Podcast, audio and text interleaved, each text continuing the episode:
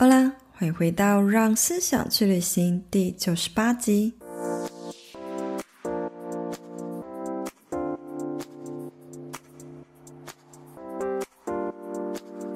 想要知道为什么富者越富、贫者越贫，以及吸引事业成功、找到好工作的潜意识关键是什么吗？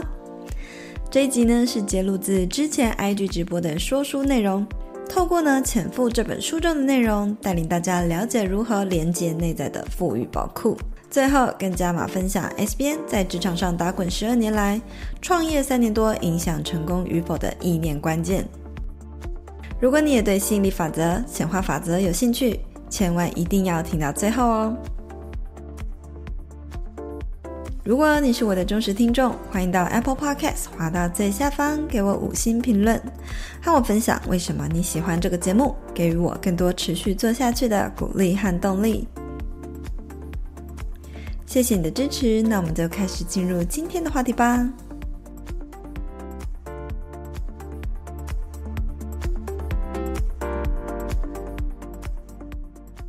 我们今天要来说的这本书《潜伏》呢，它其实是跟吸引力法则、显化法则，然后跟潜意识相关。呃，运用吸引力法则吸引你想要的呃理想工作，还有吸引呃成功的事业的一本好书。如果你有兴趣的话，记得听到最后。好，我们先来念，想要念就是这本书背后的这段文字给大家听。我觉得他写的超好的。他说呢，奇迹没有限制，只需要精通方法。无论你想什么，相信什么，潜意识呢都会创造一种有效的实现路径。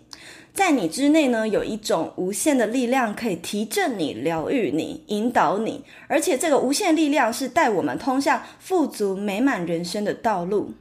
有些人已经发现，就是如何取用这股力量，过着充满活力、成功及快乐的生活。诶，那个人其实就是我。我已经发现这个秘密，然后我也实践了很久哦。今天会跟你分享，还能够造福呢社会许多人。相反的，尚未发现这个力量的人，只能受制于外在的环境，被人生的起起落落牵着走。这些人通常呢过得不开心，所以如果你也是，嗯，现在受困于外在的环境，觉得自己无法挣脱，那么今天的直播还有这本书，的确就是可以帮助你们很多。那最后还有一段他写得很好，说。富足呢，不仅仅是钱财与物质，还包括良好的健康、人际关系、自我实现以及智慧、情感，还有灵性各方面的发展。一旦呢懂得运用潜意识的力量，宇宙就会精准无误地带你前往真正该去的地方。好，那讲完这一段呢，就是大家都可以知道说，其实吸引力法则刚进来台湾的时候，有很多人呢都会觉得啊，这个东西很玄幻。但是呢，一步一步的你会发现，其实它是很科学的，而且也跟大脑相关。呃，我就要来跟大家分享说，怎么样从科学的角度去看吸引力法则。其实呢。吸引力法则呢，我们可以去了解到，它是一个潜意识跟磁场之间的关联。我想要问线上的大家，你有没有心想事成的经验？有没有曾经是你就是想了一件事情，诶，我想到一个朋友，然后他都突然打电话给你。那或者是呢，你突然想要吃一个什么东西，就有人呢约你去吃那样子的东西。这些心想事成的经验呢，其实很多人会说它是共识性。可是这个共识性，它真的是一种偶然吗？还是是你吸引来的呢？好，其实呢，在科学上我们会觉得它是吸引来的，因为呢，我们可以看到，就是像在医院，你们有没有在医院看过所谓的核磁共振？呃，医院里面的核磁共振，其实它就是运用磁场去的变化去产生一些影像。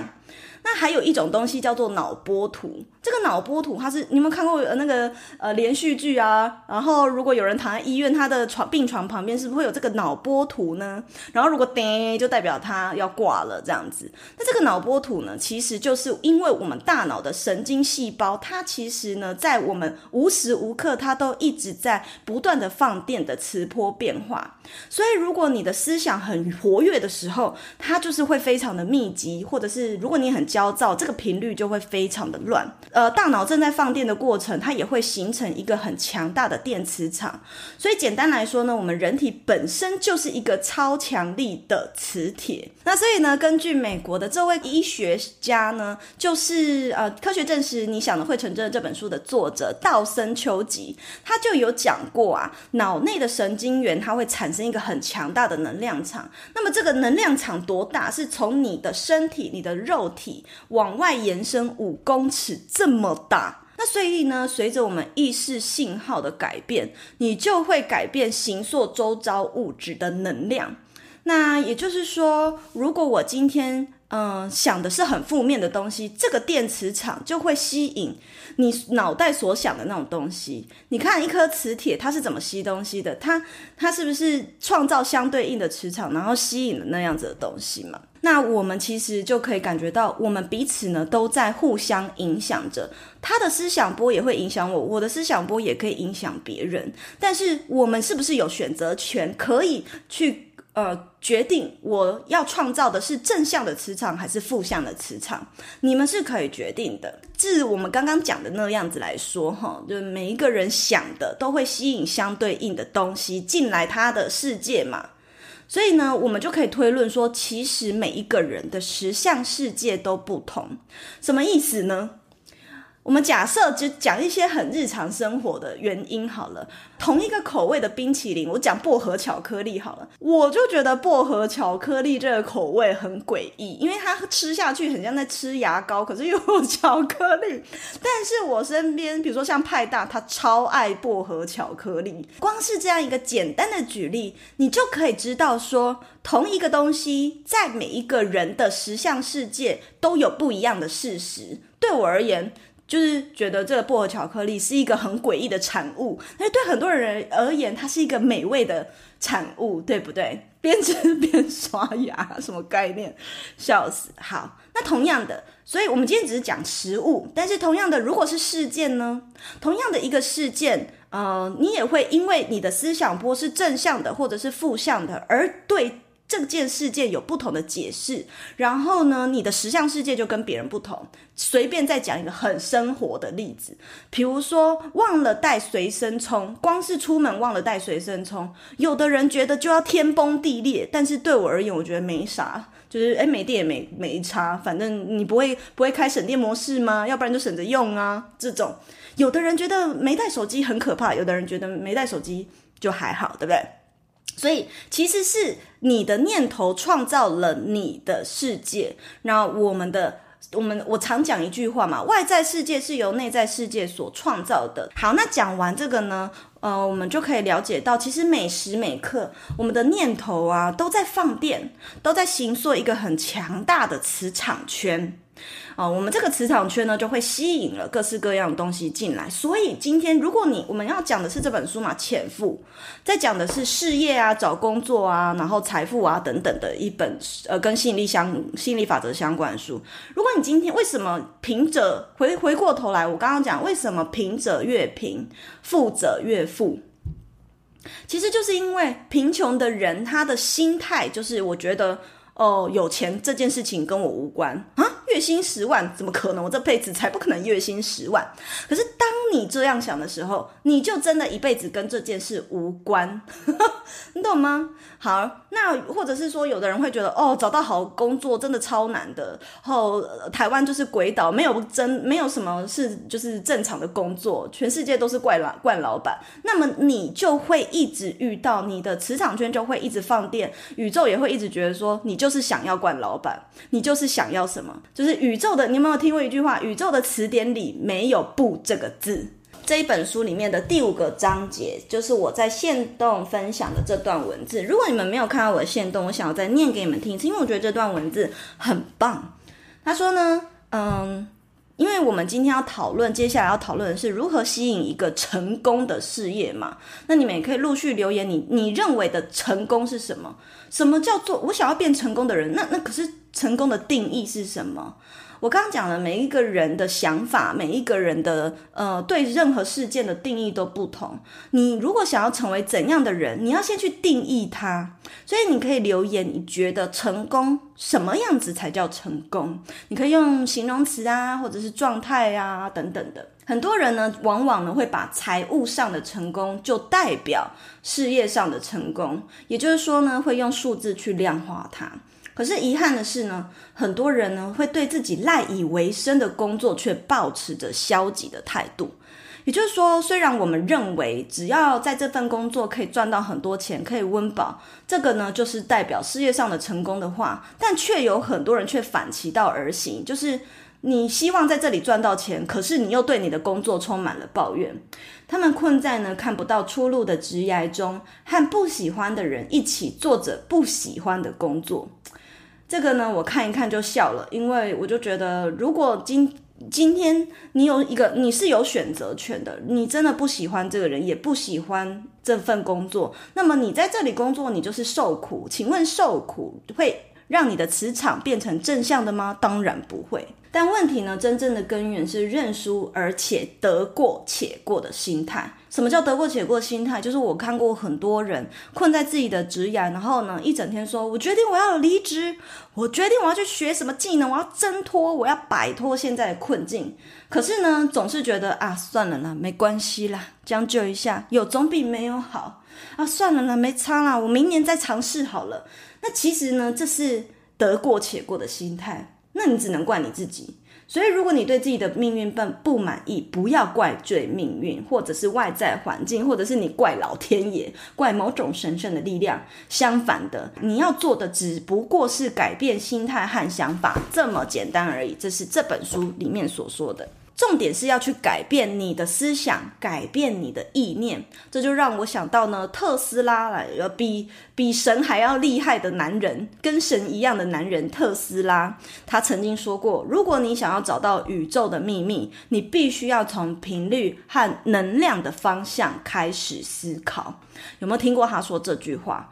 所以呢，呃。频率跟能量这件事情，频率跟能量它是怎么创造出来的？其实呢，它就是从我们内在的潜意识去散发出来的。那所以这本书为什么叫潜富？不是偷偷摸摸的变有钱，不是那个潜，不是偷偷摸摸的意思，而是说潜意识吸引财富的意思啦。这个潜指的是潜意识。他说，呃，成为真正富人的潜意识关键。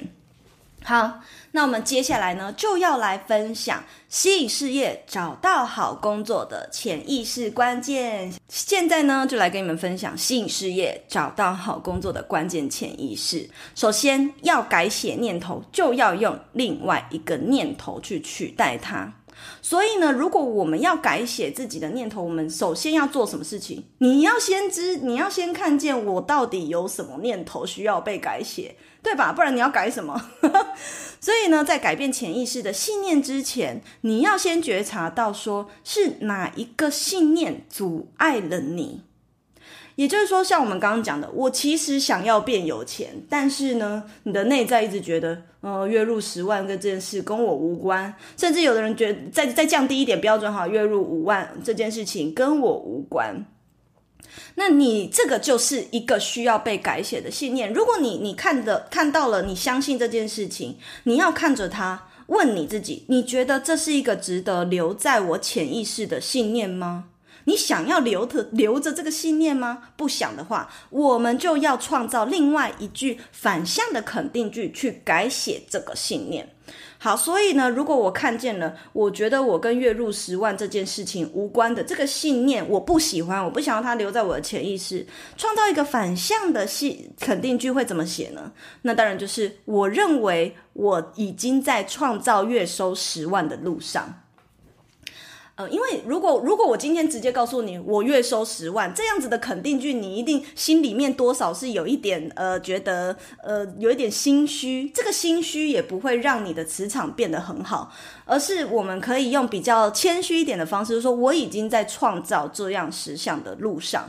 或者是哎，有人写的很好，我值得月入十万，这句话也写得很好。所以创造一个反向肯定句。如果我想要一个灵魂伴侣，我想要一个很美好的另一半，那你你就要去看，可是为什么我总是遇到渣男？其实你要往内在去挖掘，是什么样的信念让我一直吸引到渣男？是不是因为我有一个信念是，我认为我必须要呃讨好男生才能够被爱？这可能是你的信念，所以我们就创造一个反向的肯定句去取代这个念头。我认为我不需要讨好别人也能够被爱，所以最重要的是先去看见我有什么不喜欢的事情一直在我的呃实相世界里面不断的重复发生，不断的发生，不断的发生，然后去看这个事件的背后是我常常有什么样的念头造成了这个事件的产生。当你看见那个念头，问自己。嗯，我想要他留在我的潜意识吗？不想。如果不想的话，你就用另外一个念头去取代它，呃，另另外一个反向肯定句去取代它。好，再来第二个小技巧呢，就是你有了这个肯定句嘛，当你有了这个肯定句，你就在入睡之前做观想，躺着嘛，然后闭着眼睛，快要睡着了，念个十五次、二十次，念到睡着。我们通常啊，为什么我们人会有梦境？因为梦境其实是潜意识的显现，但是潜意识呢，它在创造梦境的时候，它会用他理解的方式去呈现给你知道，所以呢，呃，如果我们要改写潜意识，其实在睡前入睡之前去说肯定句，或者是不断的播放肯定句给自己听，是最有用的。所以时机点很重要。如果你在心烦意乱的时候一直念肯定句，其实也不一定会比较好。心烦意乱的时候，反而你要去做静下心来的冥想，你要在宁静的状态去念肯定句。好，那接下来呢？这本书里面有提供，我刚刚前面讲的其实都是我给你们的呃小撇步，但接下来才要分享才是这本书里面写的。这本书里面有写，有提供了四个实际的步骤，四个实际的步骤，让你吸引呢好工作跟吸引成功的事业的关键。第一个呢是展现。成功所需要的特质。好，这句话听起来很屁话，但是也不是那么容易的。所谓的展现成功的特质，它有一个先决条件，就是我刚刚讲的，你要先拿纸笔列出来，成功到底的特质是什么？对你而言的成功特质，对他而言，对那个人而言，对每个人而言，成功的特质都不一样。这本书有提供一些举例哦。所谓的成功的特质，也许是嗯。有同理心啊，然后有耐心啊，谦虚啊，或者是有毅力呀，你们也可以陆续在留言区帮我写下成功的特质，你觉得有哪一些？成功的人呢，他还有一一般的创业家、企业家，其实在做任何决策的时候，他脑袋无时无刻都在想：我做这个决定，我说这句话，我会如何影响到跟着我的人？我会如何影响到我的未来？他对这做这件事情对我的未来是否那个愿景是否有帮助？第二个步骤就是。呃，我们在这一生中，一定呢无时无刻，其实我们困在一个工作里面久了，然后觉得自己很像机器人呐，每天就是很无聊的打卡上下班呐。有没有人也是觉得搭捷运的时候，自己很像是一个机器人，然后眼神每个人捷运上每个人早上在在上班的通勤的早上，捷运上的每个人都眼神死的？你觉得有看过这个现象吗？好，然后再看到这些眼神死的上班族的时候，我就突然。我那时候也觉得很感叹，因为我以前是上班族嘛，我也觉得很感叹，我好像也是那眼神死的其中一个人，所以我才觉察到说，天哪，我已经好久没有做一件事情有怦然心跳的感觉。我们回想一下，最后一次我们去做让自己怦然心跳的事情是什么？所以这本书他说的第二个步骤就是找到那一个让你怦然心动的事情，然后全部都去做一遍。也许有的人是说去听一场演唱会，或有的人会说去呃学跳舞、学弹吉他等等的。你去思考，那有哪些事情让我怦然心动，然后全部都做一遍。为什么找到怦然心动的事情去做这件事情，是可以让你吸引到事业跟找到好工作的关键潜意识？好，我还要结合我直播最一开始讲的内容，就是。呃，我们做什么事情，我们快乐与否，我们的思想和感受会去感，会去影响我们所散发出来这五公尺内的电磁场是好还会吸引好东西还是坏东西。所以，唯有你这个个体是快乐的时候，你才会呃散发出正向的磁场去吸引。呃，正向，然后是你想要的东西。所以，如果你做那个怦然心动，比如说刚刚有人说做蜡烛，然后去草地上滚一圈等等的，或是去野餐、社交、跟朋友吃一顿饭，这个过程如果让你有噔怦然心动的感觉的话，那你就常常去做，因为这个感觉会让你快速的激活，甚至快速的改写你的磁场的频率。那所以就有人说啊，如果今天你呃已经失恋了，拜托你就不要再继续听那些会呃让你哭得稀里哗啦的情歌。就你可以哭，我清理完就好了，但是不要陷在那个情绪。你应该要再去找一个让你会更快乐的事情去做。所以，当你难过的时候，或是当你频率很差，去做那些让你怦然心动的事情，这个产生快乐、产生感动的这种频率，会改变你的磁场。OK，好，接下来我们就来讲到第三点喽。那第三点的话呢，就是选其中一件喜欢的事情，然后深度的钻研啊，让这件事情变成专长。我我之前呃，我到大学去讲课的时候，就会讲到个人品牌的定位嘛。然后很多学生就会问说，呃，或者生涯定位设计课，我也有举例过这个案例哈。就是很多人会说，啊，我不知道个人品牌要怎么定位，因为我不知道我有什么专长。这是呢，大家通常会有的疑虑，有这样疑虑的也可以写个加一。那可是实际上，我们刚刚上面讲的，有人说去草地滚一圈，这可以变成我的专长吗？那或者是说去做蜡烛这件事情能变成我的专长吗？有的，可以的。你常常去做，常常去做，然后去感觉那快乐的频率。有的时候，很多人、很多创作者还真的就在这过程中把这件事情变成一个专长，甚至还把它变成一个可能接案、可能变现的事情。例如什么？例如呢，有一个人，假设他这个例子我也以前讲过很多遍，但是新新粉丝、新追踪的人可能没听过。就比如说，假设我今天好喜欢吃抹茶，你你也可以成为一个抹茶评论家。你吃遍呢北中南所有的抹茶专卖店，然后呢把它变成你个人品牌的主题。啊，你就会说，可是我觉得睡觉让我怦然心动。OK，好，睡觉让你怦然心动，你也可以把睡觉变成你的专长啊。你也可以去把北中南的床垫全部都睡一遍，然后变成床垫评论家。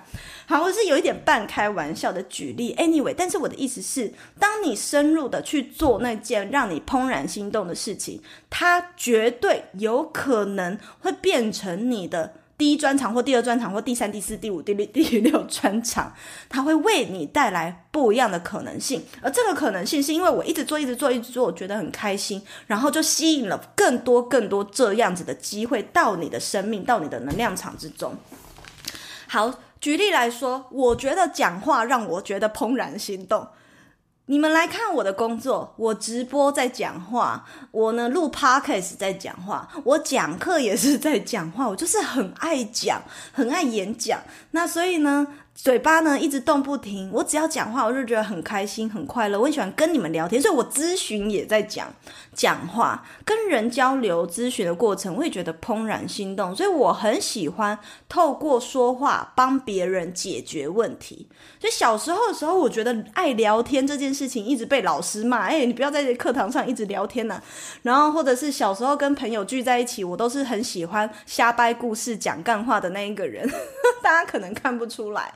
但是呢，没想到长大之后，就是我以前觉得这是一个缺点，长大之后没想到我所有的工作都跟讲话这件事情有关系。所以呢，讲话是不是也变成了我的专长？是啊，那它是不是也为我吸引了各式各样的机会呢？好，第四个步骤就是，如果你已经迈向第四步骤，那么就是时候把你的工作。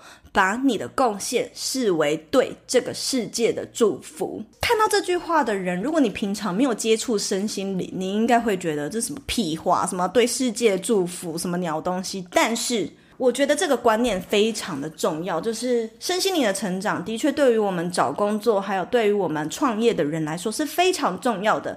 什么叫做视为对这个世界的祝福？有没有看过我前阵子啊，也不是最新啊，因为很久没发贴文了。前阵子发过的一篇贴文就是。不要小看你所奉奉献的每一个微小价值。那在那篇贴文，我就讲到了我去格拉纳达的故事嘛，去西班牙格拉纳达遇到了那个计程车司机的故事，遇到了那个酒吧 bartender 的故事，就是他们都是身为那样子的呃职业的人，所以我们听到计程车司机或者是听到 bartender，我们会觉得。职业好像有分贵贱，就会觉得我啊、我只是一个计程车司机。同样都是司机，你的意念或者是你的思想，可以是我只不过是个计程车司机，反正我就随便开开车，把人送到家就好了。但你也可以像我那个遇到的格兰纳达司机一样，觉得我要我是司机，我必须要把你服务到最好。我们来盘点一下这四个步骤。第一个呢，就是展现成功所需要的特质。可是呢，你要去思考，就是。对于你来说，成功的特质是什么？那刚刚线上的同学们也分享了很多。那第二个呢，就是找到怦然心动的事情，然后去做，因为这个怦然心动的频率可以快速的帮你的磁场变成一个正向的磁场。第三个呢，选其中一件喜欢的事情，深度钻研，让它变成专长。任何事情都有可能变成专长，无论是不是喜欢睡觉，或者是喜欢吃抹茶，都是有可能的。最后呢，第四个步骤，将你的工作贡献视为对这些事、这个世界的祝福。好，虽然这些步骤听起来很实际，但是呢，我相信有许多同学听到这边，还是会有一些人是嗯觉得有点自我怀疑或半信半疑，会觉得这个半信半疑可能不是对这本书的说法感到半信半疑，因为我觉得吸引力法则就是已经台湾人就是都已经很熟悉了，大多数的人是。对自己半信半疑，我觉得最难的其实是第一个。对大多数而言来说，要觉察到自己卡在什么信念跟关卡，就是是很难的，或者是展现成功需要的特质是很难的。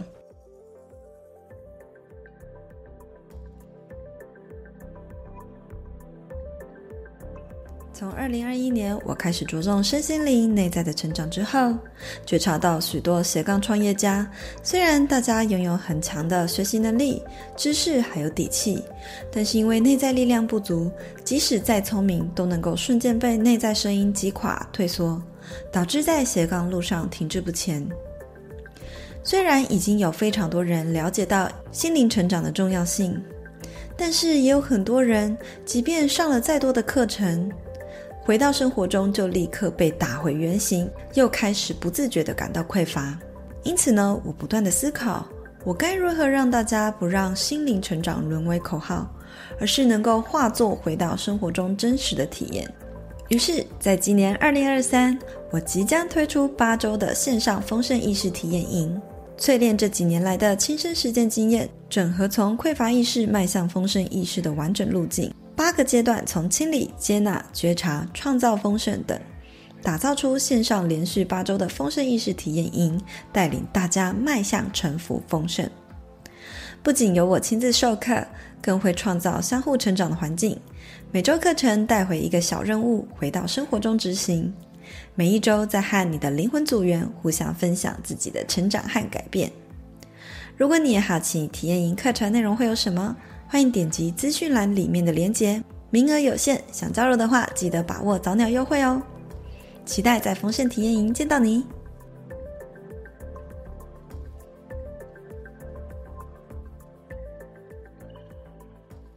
好，这本书呢，其实提到了一个非常有趣的观念，就是我们每一个人都有的内在都有一个富裕宝库，那这个。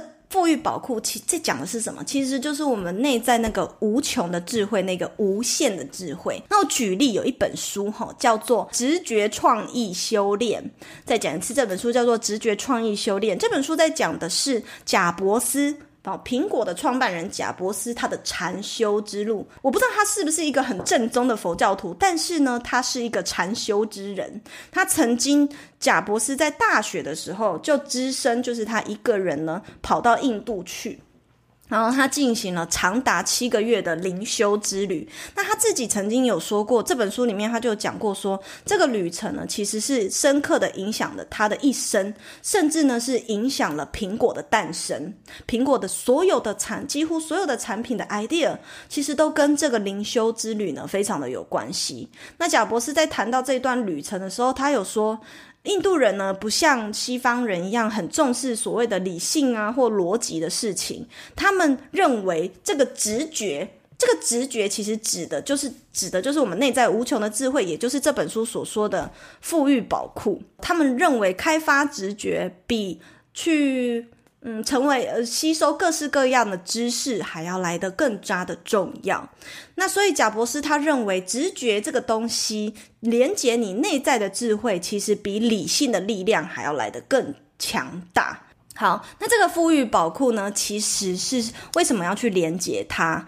那那要怎么连接呢？那个内在的无穷智慧，是我们每一个人与生俱来的一个创造力。我们其实人生就是一个创作的过程。你会发现，我们刚开始出生在这个世界上的时候，我们多半都不晓得自己有这个创作、创造的力量。所以我们会一直汲汲营营，像我以前也是，就会一直汲汲营营去追求外在的物质，去追，因为我不相信自己能创造，所以我觉得我要依赖，我要追求那些外在的事物。当你身心灵，然后你你读过这些书，然后你看过贾伯斯他这么多伟人都说了这些道理，你就知道每一个人其实都有机会去连接、去开发，甚至我觉得不管你是。呃，求职的人，或是你是创业家，或是你是创作者，呃，更还有，尤其是作家、艺术家、音乐家或创业的人，其实更需要去连接这个富裕内在的富裕宝库，因为你的人生就是一个无限的创作的展演。那这本书有一句话我很喜欢哈，他就说，嗯、影响我们前进的是船帆，而不是风。我觉得更好的说法是，影响我们前进的是船长，不是风，而这个船长就是你自己。那这个风指的就是外在的变音。好，外在的变因，所以外在这个世界的法则就这样运作，吸引力法则，什么什么法则，叭叭叭的法则一大堆啊，都然后还有世俗的法律等等都在运作，还有这个天不可预知的什么天气或天灾等等都在运作，那么多的东西，可变性的东西，你无法控制的不可控制的因素在外在，可是影响我们前进的都不是这些啊。影响我们前进的是在船上的那个船长，所以如果你是一个懂得掌舵的人，你能够懂得掌握船只的力量，你还会怕这些外在的不可变因素吗？对不对？不会嘛。这个内在的富裕宝库，其实呢，也是这个船只的一部分。你要如何连接，然后活用它，你就能够呃更顺着风向。然后，呃，或者是更顺应这个世界的法则，去到达你想要抵达的理想的人生的模样。那这要如何连接呢？其实我刚刚已经讲了，那连接的方法没有什么，就是像贾博士一样冥想。冥想它的好处是什么？清可以清理我们的潜意识。当我们潜意识，我们现在每天看手机，有很多垃圾讯息进来我们的脑袋。我们每天我们的匮乏是怎么产生的？今天早上瑜伽课才跟我们的同学分享匮乏怎么产生。匮乏就是一个向外比较所产生出来的。所以我们一直在看外在的东西，看看看看这些垃圾资讯或是新闻媒体的东西，就沉积在我们潜意识，就像大海。那这些资讯就像那些垃圾，就是人家的一直乱丢垃圾到你的潜意识海里面，它就这样沉淀在里面。可是你从来没有想过要把这些垃圾资讯或垃对你有害的信念打捞出来。冥想就是一个让你，所以你平常在活动啊、看这些手机啊、资讯啊，然后向外比较，都是这个这个海浪，这个潜意识海浪就一直风起云涌。而冥想就是一个你静坐下来。让这个海海洋回到风平浪静的状态。当回到风平浪静，你在风平就是风起云涌的时候，海里面的垃圾怎么怎么捞嘛？捞不出来。可是唯有你静坐下来，你潜意识的海洋才会平静。平静的时候，这些垃圾自然就会从海底浮出来，就像那些人家丢到海里面的宝特瓶，它就这样慢慢的浮出水面。此时，你就可以选择，我要把这些垃圾潜潜意识垃圾丢掉，然后你丢掉了之后，这海洋才会变干净，才能够再容纳其他有活力的事物到你的潜意识。所以，当你的你的潜意识里面是干净的时候，你才有机会连接到你的富裕宝库，去打开你的直觉，好吗？好，那这个富裕宝库的概念就分享到这边。最后呢，就是时间不多，来跟大家聊聊，就是我就是在职场上打滚了十二年，创业了三年来，我认为让我保持成功的一个不变的信念。那大家也可以回想，就是当你我刚刚有举一个例子嘛，举一个例子就是说，我在咨询的时候遇过很多创作者。然后他们可能做了一个服务，办一个活动，做一个商品，很多哦，呃，不管是刚起步的，或者是很很多超多粉丝的人，都会有这样的状况。就是我做了一个新的东西，那如果结果没想到，好不容易做出来了，却羞愧于分享，羞愧于推推广，觉得自己很商业化，现在一个很匮乏的状态。那甚至呢，推出这个东西，假设可能才第一天。不好，才第二天还没有什么反应，就才过两天的时间，甚至有些人更夸张，才过没几个小时就紧张兮兮，然后就开始找各种的理由不做，找各种理由取消不干了，或者是觉得就就停吧，就不要做了。其实这次都是你内在力量不足，产生一个匮乏感，导致你没有行动的勇气。呃，我我觉得我的信念跟别人不同啊。虽然我也有匮乏，我也会觉得为什么我我一直在追逐。其实追逐也是因为我觉得我缺乏什么，所以我才会去追逐嘛。比如说我去考硕士，那我现在回想起来也是觉得我就是因为觉得自己的大学学历不是很漂亮，所以我才去追逐硕士。那但是我是怎么样？把这个匮乏感变成一个动能，变成我的力量。那是因为我我发现，我从以前到现在，我秉持着一个一样的信念，完全没变过的这个信念。这句话，maybe 你可以变成你的肯定句，就是没有做不到的问题，只有如何做的问题。当我遇到困难，我的第一个意识，我只我永远没有想过，从来没有想过我为什么做不到。我只会问自己怎么样做到，遇到问题就去找方法。那在那个最新一期的 Solar 风格志里面，我也有提到，嗯，很多创业家或者是讲师啊，也都会很刻意的去分享成功的方法。很多人都跟你讲成功的方法，找一个成功的方法。可是实际上，在那个杂志里面，我有稍微提到，你好奇的话，再去点主页链接下载来看。事实上，我认为你要找的是不失败的方法。这有什么不同？这两个东西，哎，那听起来不是一样吗？这差异点是什么？哎，找成功的方法跟找一个不失败的方法有有什么差别？首先，就是因为成功这个东西太远大，它有一点太虚，就是离我们太远。但是找一个不失败的方法，会这个意念会让你着眼于你手头上的小事情。着眼于你眼前的小事，把现在的每一步扎实的做好，因为成功太大太遥远了。那而且对每个人来说，成功的定义很模糊。所以呢，我认为你要找的不是一个成功的方法，是一个不失败的方法。甚至呢，进一步的，嗯、我认为你要带着随时随地都会失败的视野。可能很多人都会激励你说，你要去思考，想象我就是一个成功的人。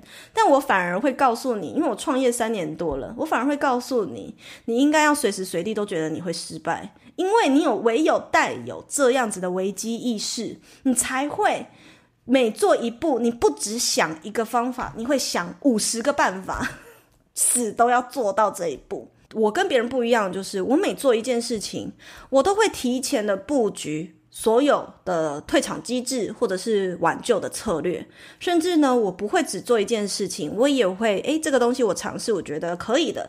那我不会说这个东西做，我就这样子，这里一百分我就停了，而是我也会持续的进步，持续的学习，甚至像上次直播讲的，去开发次要的利基市场，并且不断的反问自己：如果现在这条路不可行，那下一步。我们要转弯去哪里？经营社群其实也是这样子啦。真正在创业路上，如果你可以一路上不断的反思，还能够不断解决这个问题的人，这个问题就是我刚刚说的，如果这条路不行，那我下一步要转弯去哪里？真正在创业路上，如果你一路上可以不断的一直问自己这个问题，还能够不断解决这个问题的人，你才有机会获得真正的成功。好，所以是呃意识的落点不同。一般人意识落点是我要如何变成一个成功的人。当你这样想的时候，你有机会落入一一些成功的陷阱，或者是被一些邪门歪道的课程，或者是投资的诈骗给骗去了，骗去柬埔寨之类的。呃，当然啦，不是每一个人都是因为追逐成功或什么，有一些人真的是被骗，那个不一样。那我意思是说，你很有可能就会被“成功”这两个字给蒙蔽了双眼，因为对你来说，我觉得成功就是月入十万，那就叫成功，是吗？请问是吗？你要是扪心自问，真的。月入十万就叫成功吗？好，我们今天不是在比较钱，应该是说，如果月入十万，可是你过得不开心也不自由，你还是一天到晚要迎合别人，那你是一个成功的人吗？或是你没有智慧去选择自己要的路，那也不叫成功啊。比起我觉得能够一直不断反思自己，如果我这件事失败，下一步要去哪？的人呐、你能够一直去反思，然后一起去解，一直去解决这个问题，比起专一在单一目标的人，更能够在这个世界上创造出更多有趣的生存模式。因为当你每做一步，你就想一百步的时候，你就会延伸出无限的创意的可能性。无论是一个产品、一个服务、一个商机，或者是一个事业体。好，然而呢，经营社群也是这样。不管你有多少的流量，你都要随时带着我这个流量随时都有可能归零的心情去布局去做它，随时做好失败啊归零的准备。你才能够从容优雅的面对每一次挑战啊，不然每一你当你没有做好随时都会失败的准备，你一旦遇到一点点小挫折，你就会该该叫 一列这样，你没有承受风险的能力，然后你还来谈论什么成功，对不对？好，所以带着随时会失败的心情，做一步就想一百个方法，那是让你有承受风险的能力。好啦，那就是今天直播最后要跟你们分享，就是我一些创业三年来的一些想法。大家拜拜！